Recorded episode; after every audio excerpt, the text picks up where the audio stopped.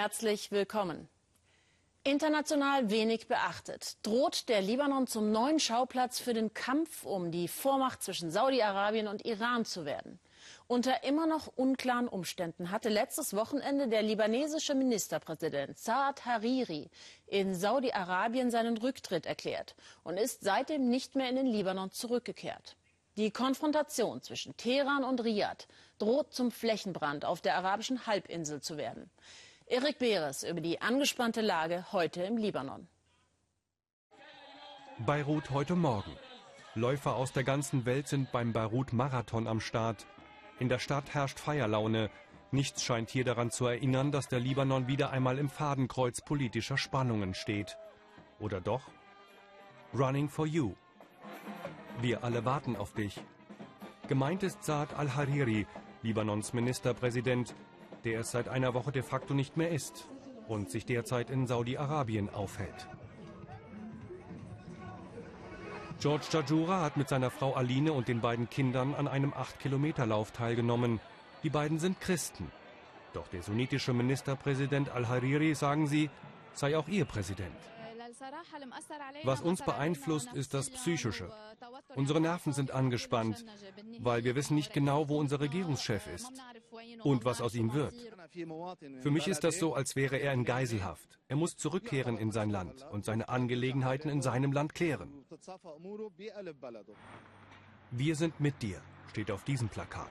Al-Hariri war erst vor einem Jahr ins Amt gekommen, hatte den Menschen eine neue politische Ära versprochen, nach Jahren ohne jegliche Regierung im Libanon.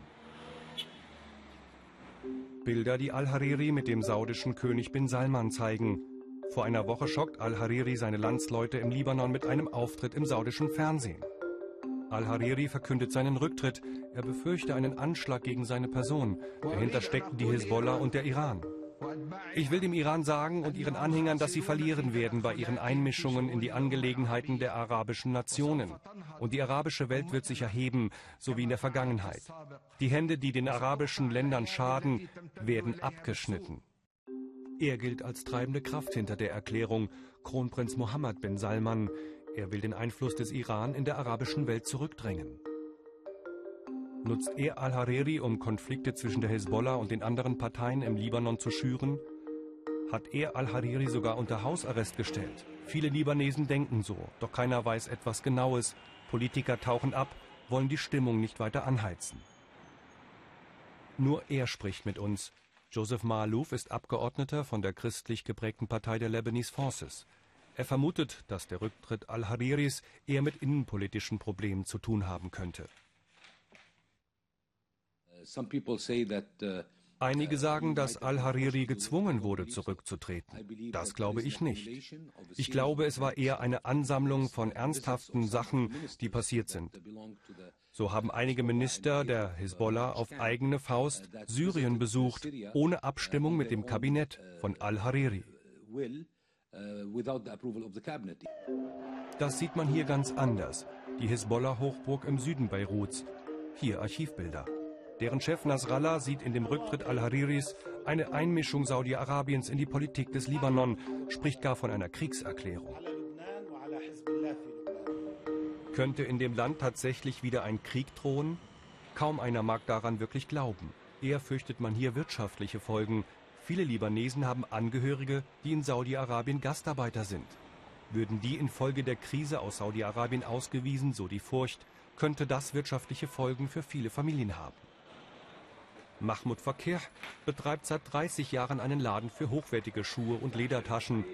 In Zukunft muss er auf Kundschaft aus Saudi-Arabien und anderen reichen arabischen Staaten verzichten, denn die haben ihre Landsleute aufgefordert, den Libanon zu verlassen. Noch aber, sagt er, sei davon nichts in seinem Portemonnaie zu spüren. Wir leben doch, wie man so schön sagt, umringt von einem Vulkan und es brodelt links und rechts. Doch wir sind weit weg von all den Sicherheitsbedenken. Wenn du dir die Länder anschaust um uns herum, sie haben alle große Sicherheitsprobleme. Da geht es uns ja sehr gut im Vergleich. Al-Hariris Abwesenheit erhält die politische Spannung im Libanon aufrecht. Die Menschen müssen damit leben. Viele von ihnen haben Erfahrung damit. Noch heute Abend soll sich der zurückgetretene Ministerpräsident live im Fernsehen zu den Hintergründen äußern. Bis jetzt auch in seine Heimat nicht mehr zurückgekehrt ist der ehemalige katalanische Regionalpräsident Carles Puigdemont. Sein Exil Brüssel war gut gewählt. Logistisch hat dort Katalonien eine Vertretung bei der Europäischen Union. Flämische Separatisten nehmen Puigdemont für ihre Sache ein. Er ist den Institutionen der EU nahe und Belgien hat recht milde Gesetze, was die Anklagepunkte der spanischen Richter gegen Puigdemont betrifft. Und das könnte in der Frage entscheidend werden, ob er nach Spanien ausgeliefert wird oder nicht. Sollte eine katalonische Abspaltung Wirklichkeit werden, dann müsste nicht nur Belgien, sondern die ganze EU Angst davor haben, dass dieses Modell Schule macht. Bettina Scharkus und Katrin Mattei.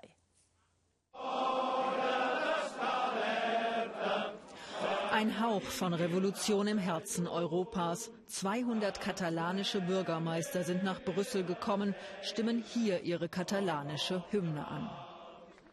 Xavier Fonoyosa, Bürgermeister der Kleinstadt Martorell in der Nähe von Barcelona, er ist einer von ihnen. Er trägt sein Anliegen in die EU. Wir wollen, dass Europa erfährt, bei uns in Katalonien passieren schlimme Dinge. Wir verlangen von der EU Demokratie und Freiheit. Nous demandons démocratie, basiquement démocratie et liberté. Auf der anderen Seite des Platzes die Gegner der Unabhängigkeit. Sie demonstrieren für die Einheit Spaniens und sind fassungslos über die Vorwürfe gegen ihr Land. Wir sind eine Demokratie. Warum sollten Belgien und die EU uns nicht unterstützen? Warum erzählen die Katalanen, dass wir undemokratische Frankisten seien? Franco ist doch seit vielen Jahren tot. Doch die Regionalisten sind in Aufbruchsstimmung. Zwischen den katalanischen Fahnen weht der flämische Löwe. Viele Flamen wollen sich lieber heute als morgen von Belgien abspalten. Jetzt wittern sie Morgenluft. Ich finde, das ist eine gute Entwicklung, die die EU unterstützen sollte. Ich verstehe gar nicht, warum sie das nicht macht, denn diese Unabhängigkeitsbewegungen sind doch eine gute Sache. Zum Idol vieler Flamen wird er unverhofft. Carles Puigdemont, abgesetzter Katalanenpräsident im Exil in Brüssel, er kämpft gegen seine Auslieferung nach Spanien. Dafür hofiert er die flämischen Separatisten, hat sich sogar bei ihnen für ihre Hilfe bedankt. Kein Problem, dass sich Herr Puigdemont bedankt. Ich hätte eher ein Problem damit, wenn sich der spanische Regierungschef Rajoy bei uns bedanken würde, denn der spielt in dem Konflikt eine fragwürdige Rolle. Abgrenzung gegen die als übermächtig empfundene Zentralgewalt, das haben Flamen wie Katalanen gemeinsam, meint der Politikexperte diese Erzählung, dass man beständig unterdrückt wird und eigentlich sozusagen seine Kultur, seine Mentalität und sozusagen die, die, die flämische Gesellschaft in Belgien nicht wirklich ausleben kann, ist ähnlich wie in Katalonien, dass das immer wieder sozusagen nach vorne getragen wird und äh, dieser neuen flämischen Allianz eben auch da, dabei hilft, eben die, die Regierung mitzustellen. Die belgische Regierung steckt tief in der Klemme dank Puigdemont. Der liberale Regierungschef Charles Michel muss sich einer Parlamentsbefragung stellen, sieht sich genötigt, etwas klarzumachen.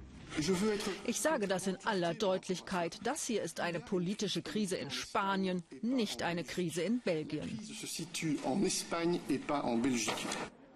Bürgermeister Fonojossa will Belgien sicher nicht in eine Krise stürzen, doch sein Ruf, alle Macht den Regionen, birgt politischen Sprengstoff weit über Katalonien hinaus. Unterstützt wird der Marsch der katalanischen Politiker von einigen Abgeordneten aus dem Europaparlament. Die europäischen Institutionen schauen einfach weg. Wir glauben, dass die Demokratie auf dem Spiel steht. Fundamentale Werte sind gefährdet in Katalonien. Da Katalonien auch Teil der Europäischen Union ist, ist das auch Sache der gesamten EU. Die Mächtigen in Europa sehen das ganz anders. Der Konflikt sei innere Angelegenheit Spaniens und Spanien sei ein Rechtsstaat. Die Angst vor Kleinstaaterei und Zersetzung der EU ist groß. Wenn Katalonien in die Unabhängigkeit entlassen würde, dann gäbe es ein Wiederaufflammen dieser Bestrebungen auch im Baskenland. Es gäbe sie mit Sicherheit hier in Flandern. Ähm, in Frankreich hätte man zumindest mal ein Problem, in Korsika und in der Bretagne zu erklären, warum die und nicht wir. Also es würde schon überschwappen.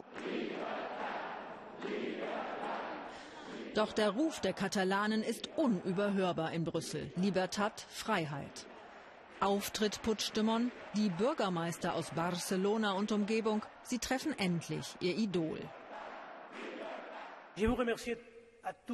Ich danke euch allen für eure Solidarität, für eure Freundschaft. Ich danke euch für euer Engagement für die Werte, die in Gefahr sind. Nicht nur in Katalonien, sondern die in Gefahr sind in ganz Europa. Euh, die EU schaut einfach weg, will sich nicht einmischen. Die EU denkt doch im 21. Jahrhundert immer noch, dass nur sie und ihre Ansicht von Demokratie zählt auf der Welt. Das ist nicht gut und es ist nicht das erste Mal. Die Menschen fangen jetzt an, dieses Europa satt zu haben.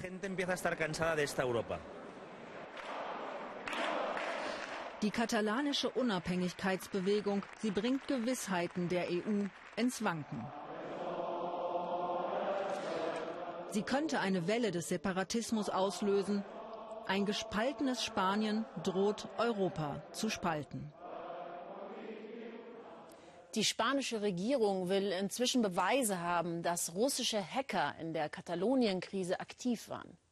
Ministerpräsident Rajoy ist heute nach Barcelona gereist, um für die staatliche Einheit zu werben. Auch viele Medien haben offenbar Stellung für Einheit oder Unabhängigkeit bezogen.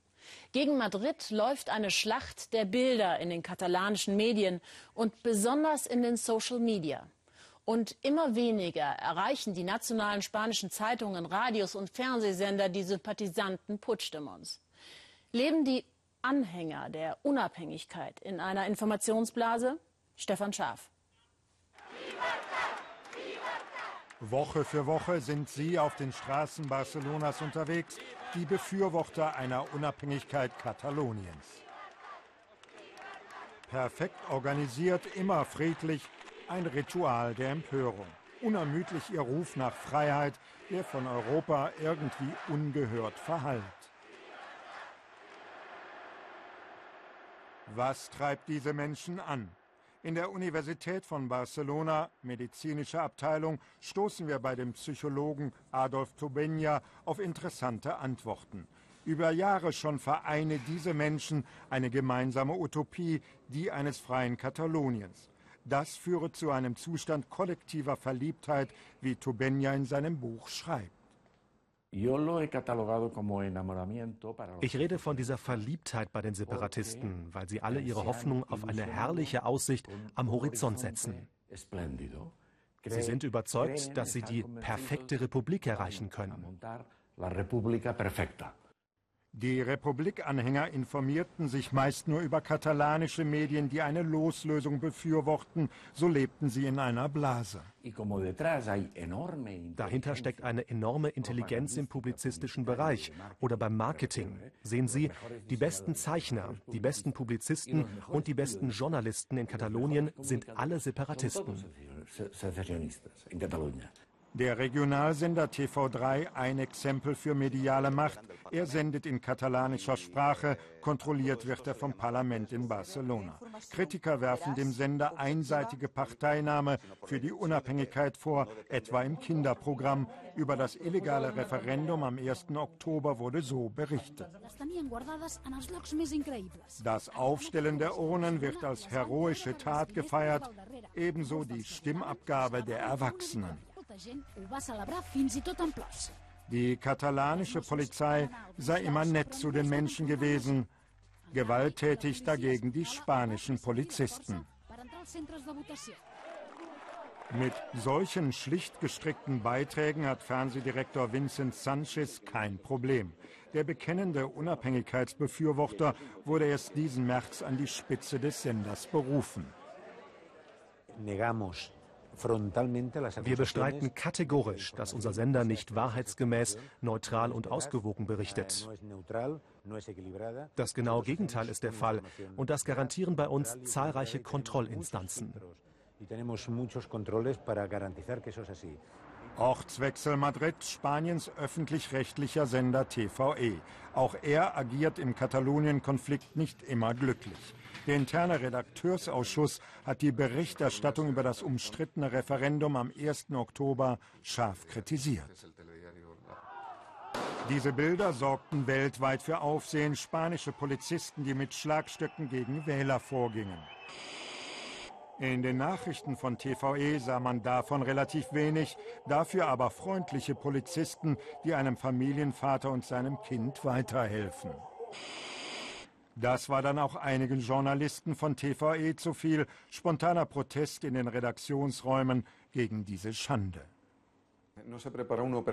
Es wurden am Tag des Referendums keine zusätzlichen Teams nach Barcelona geschickt. Es ging zu wie an einem ganz gewöhnlichen Sonntag. Deswegen war die Berichterstattung so schlecht. Der Grund dafür ist keine professionelle, sondern eine politische Entscheidung. Die politischen Entscheidungen, die trifft Spaniens Ministerpräsident Rajoy. Er argumentiert in diesem Konflikt stets legalistisch, verweist auf Verfassung und oberste Gerichte. Doch Rajoy unterschätzt anscheinend die Macht der Bilder. Die beherrscht die Gegenseite in Katalonien umso mehr. In Barcelona werden bei Bedarf in Windeseile Demonstrationen von den Unabhängigkeitsbefürwortern organisiert, immer mit dem notwendigen Zubehör, Fahnen, Aufklebern, Spruchbändern. Beraten werden sie dabei auch von ausländischen Unternehmen. Die katalanische Regierung hat im August mit der amerikanischen Lobbyfirma SGR einen Beratervertrag abgeschlossen. Diese Firma ist in den USA selbst wegen ihrer Russlandkontakte umstritten. An den Massenprotesten sind zwei große Bürgerinitiativen beteiligt, die katalanische Nationalversammlung und Omnium Cultural. Sie mobilisieren über soziale Netzwerke auch mit solchen Videos. Dieses hier ist nach Einschätzung von Beobachtern einem ukrainischen Video aus den Tagen der Maidan-Revolution nachempfunden.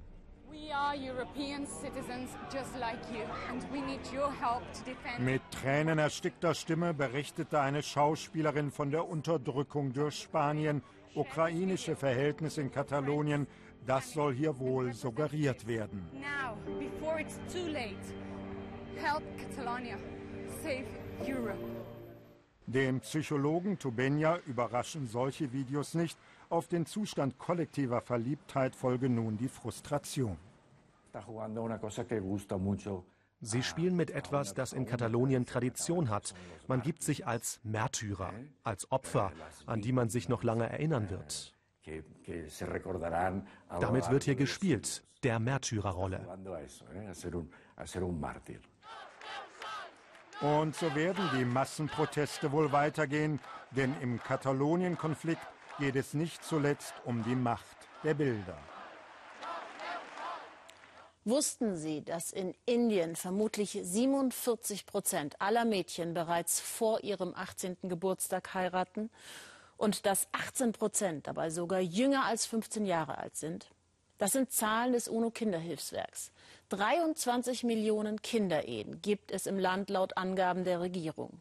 Mit junger Liebe hat das aber nichts zu tun.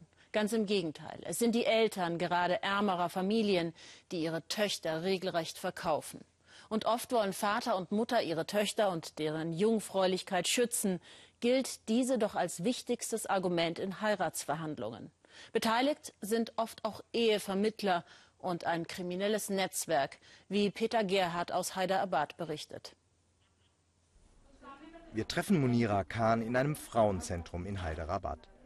Sie sagt, sie sei 19 Jahre alt. Ihr genaues Geburtsdatum kennt sie nicht. In ihrem Gesicht spiegelt sich die Tragik ihres bisherigen Lebens. Elf Jahre alt sei sie gewesen, als ihre Eltern sie verkauften. Für 50.000 Rupien. Das sind 800 Euro. Ich wurde gar nicht gefragt. Meine Verwandten kamen zusammen und haben beschlossen, mich zu verheiraten. An einen 75-jährigen Mann aus dem Oman. Mir haben sie es erst am Tag der Hochzeit erzählt. Als ich den alten Mann sah, habe ich nur geweint. Ich habe protestiert und gesagt, ich bin doch viel zu jung dafür. Kinderehen sind in Indien verboten. Bei Munira lief es wie bei vielen Mädchen hier im Frauenzentrum. Heiratsvermittler besorgen gefälschte Dokumente. Ein korrupter Imam vollzieht die Trauung. Munira musste mit dem alten Mann mitgehen. Drei Wochen lang missbrauchte er sie in einem Hotel in Hyderabad.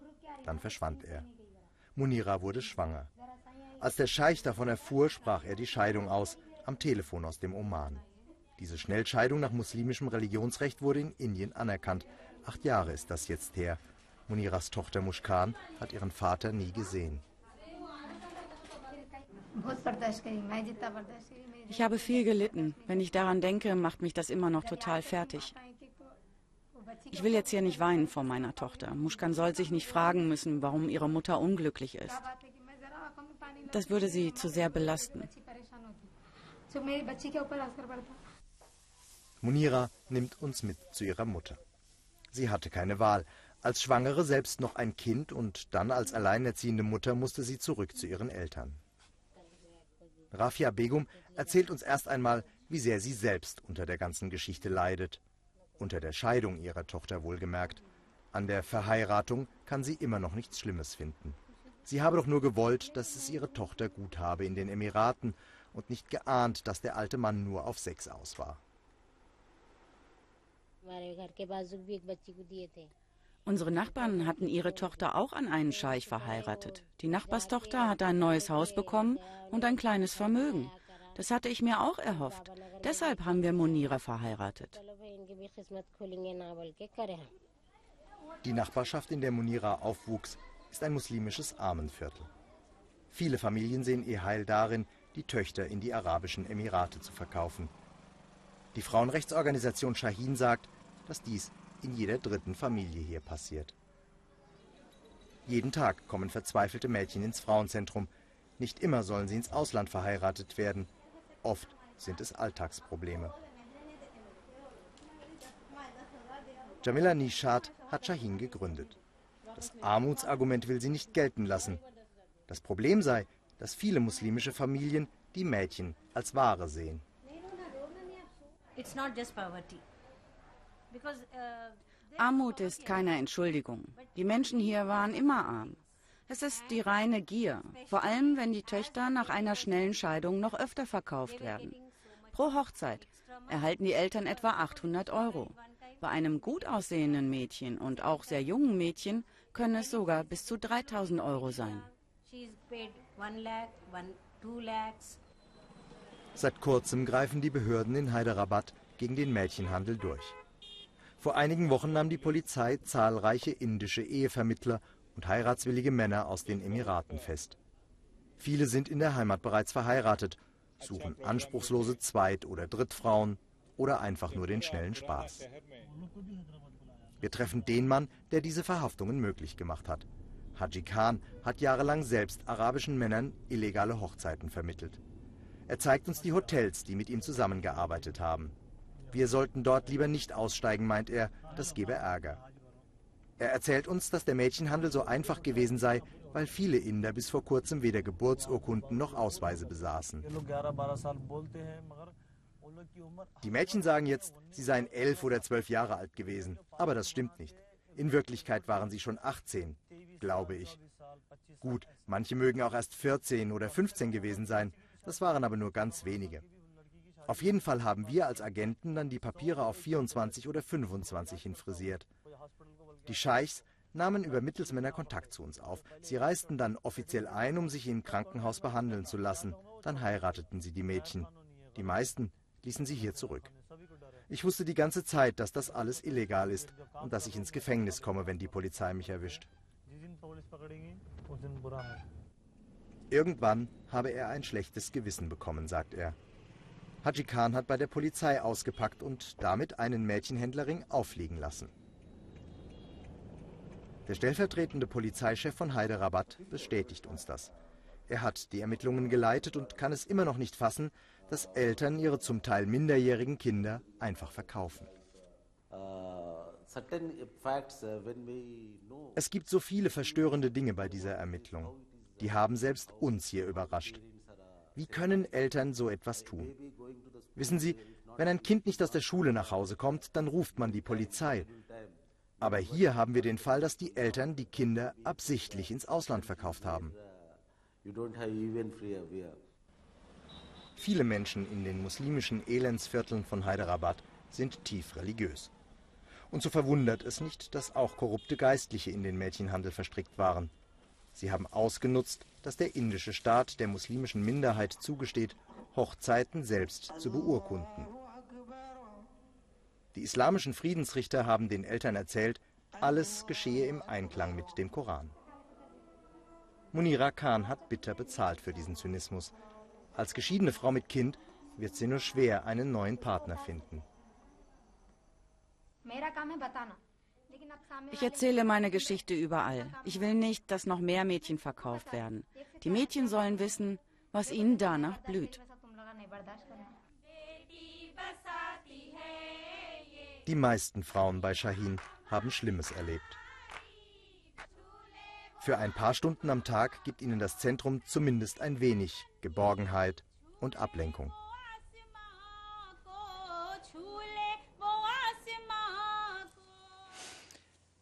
Golden Twenties, New Yorker Bars, Prohibition und Mafia können sie haben, auch heute, in den New Yorker Speakeasies.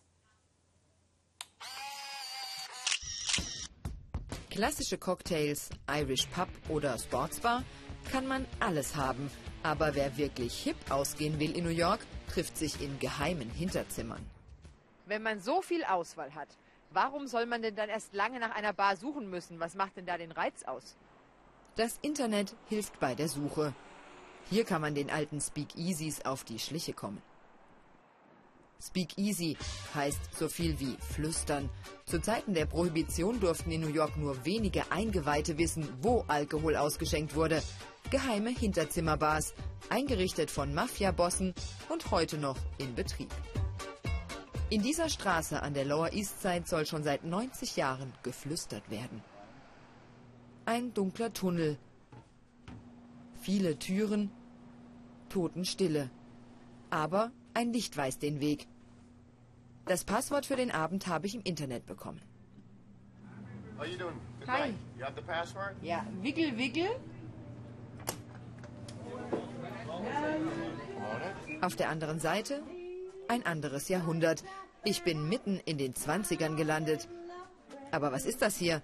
Ein Kaffeekränzchen?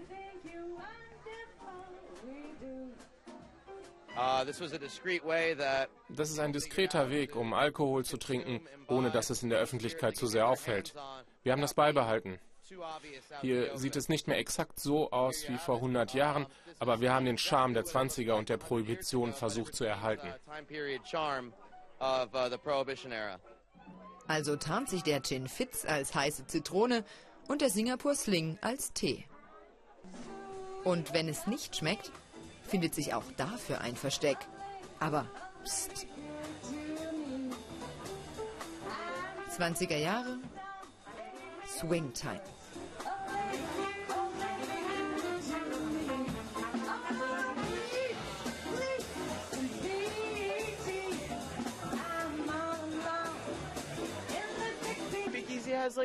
Das Speakeasy hat einen ganz besonderen Reiz. Die Menschen ziehen sich viel besser an als in anderen Bars. Sie leben die 20er Jahre. Es ist nicht nur Fassade, es ist ein Gefühl. Es gibt so viele Orte in New York, die sich ständig verändern. Dieser Ort ist historisch. Und weil man das hier erst richtig suchen muss, kommt auch nicht jeder rein. Überleg doch mal, wer schon alles hier war und was hier alles passiert ist. Eine Wahnsinnserfahrung. Und wie in jedem Speakeasy gibt es auch hier einen versteckten Geheimausgang. Für die Mafiabosse damals eine Lebensversicherung. Heute kann man so heimlich verschwinden, wie man gekommen ist.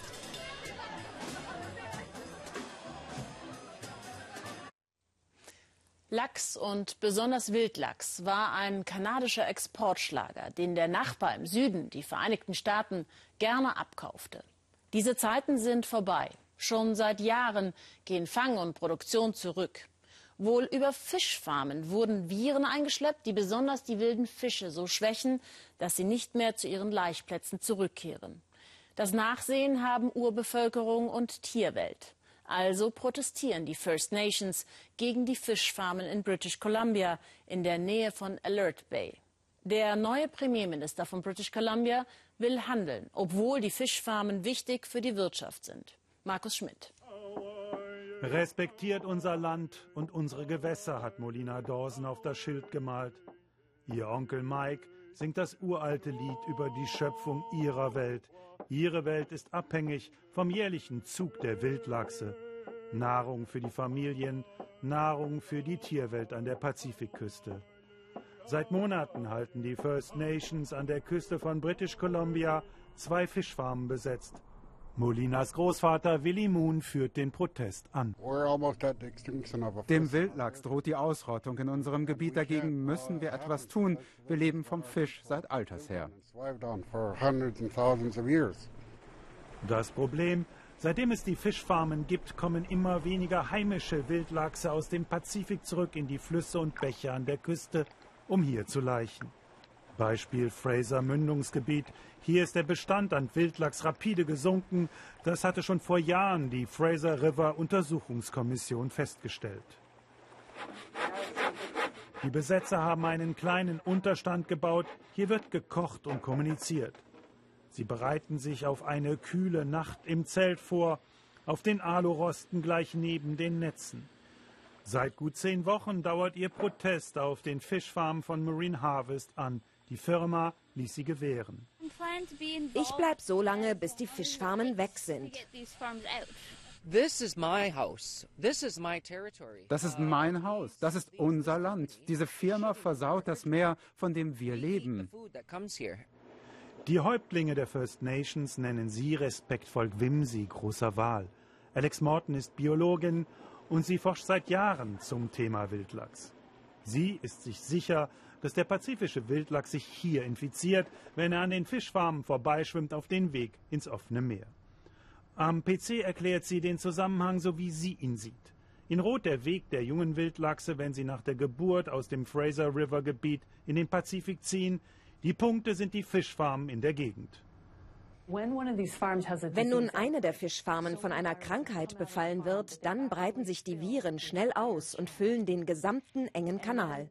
Das ist der Weg, den der junge Wildlachs, der im Fraserfluss geboren wurde, nimmt, und hier stecken sie sich an. Für Menschen sind die Viren ungefährlich, aber bei den Lachsen werden sie mit Krankheiten in Verbindung gebracht, die den Herzmuskel angreifen. Geschwächt wird der Lachs im Meer aufgefressen und kommt nie zum Leichen zurück, so die These. Diese Fischfarmfirmen verhalten sich wie früher die Wikingerhorden, die in dein Land einfallen. Ich studiere den Wildlachs, der hier vorbeischwimmt, seit 17 Jahren und er wird aufgefressen von Seeläusen, infiziert mit dem Reovirus, eingeschleppt über diese Fischfarmen. Marine Harvest pumpt vorgezogenen Jungfisch in die Netze.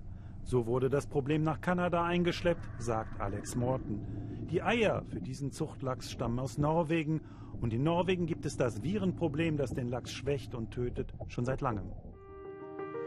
Marine Harvest ist bei Weitem der größte Anbieter von Zuchtlachs in der Welt. Atlantischer Zuchtlachs ist in British Columbia ein Milliardengeschäft, bringt Jobs für 3000 Menschen. Die Firma bestreitet nicht den rapiden Rückgang des Wildlachses an dieser Küste, allein der habe nichts mit den Produktionsmethoden und schon gar nichts mit angeblich eingeschleppten Viren zu tun. Unsere Technologie hat sich in den letzten 10, 20 Jahren dramatisch verbessert. So stellen wir einen gesunden Fisch her, schnell und effizient. Und mehr und mehr sinkt auch der Einfluss, den wir auf die Umwelt ausüben. Die Leute vertrauen darauf, dass wir einen gesunden, nahrhaften Fisch für sie herstellen. Umweltaktivisten der Organisation Sea Shepherd nutzen die Besetzung, um unter Wasser den Zuchtlachs zu filmen. Sie finden an diesem Tag neben vielen gesunden Fischen auch solche, die krank aussehen, so wie diese. Alex Morton untersucht die Bilder danach an Bord des Begleitschiffes.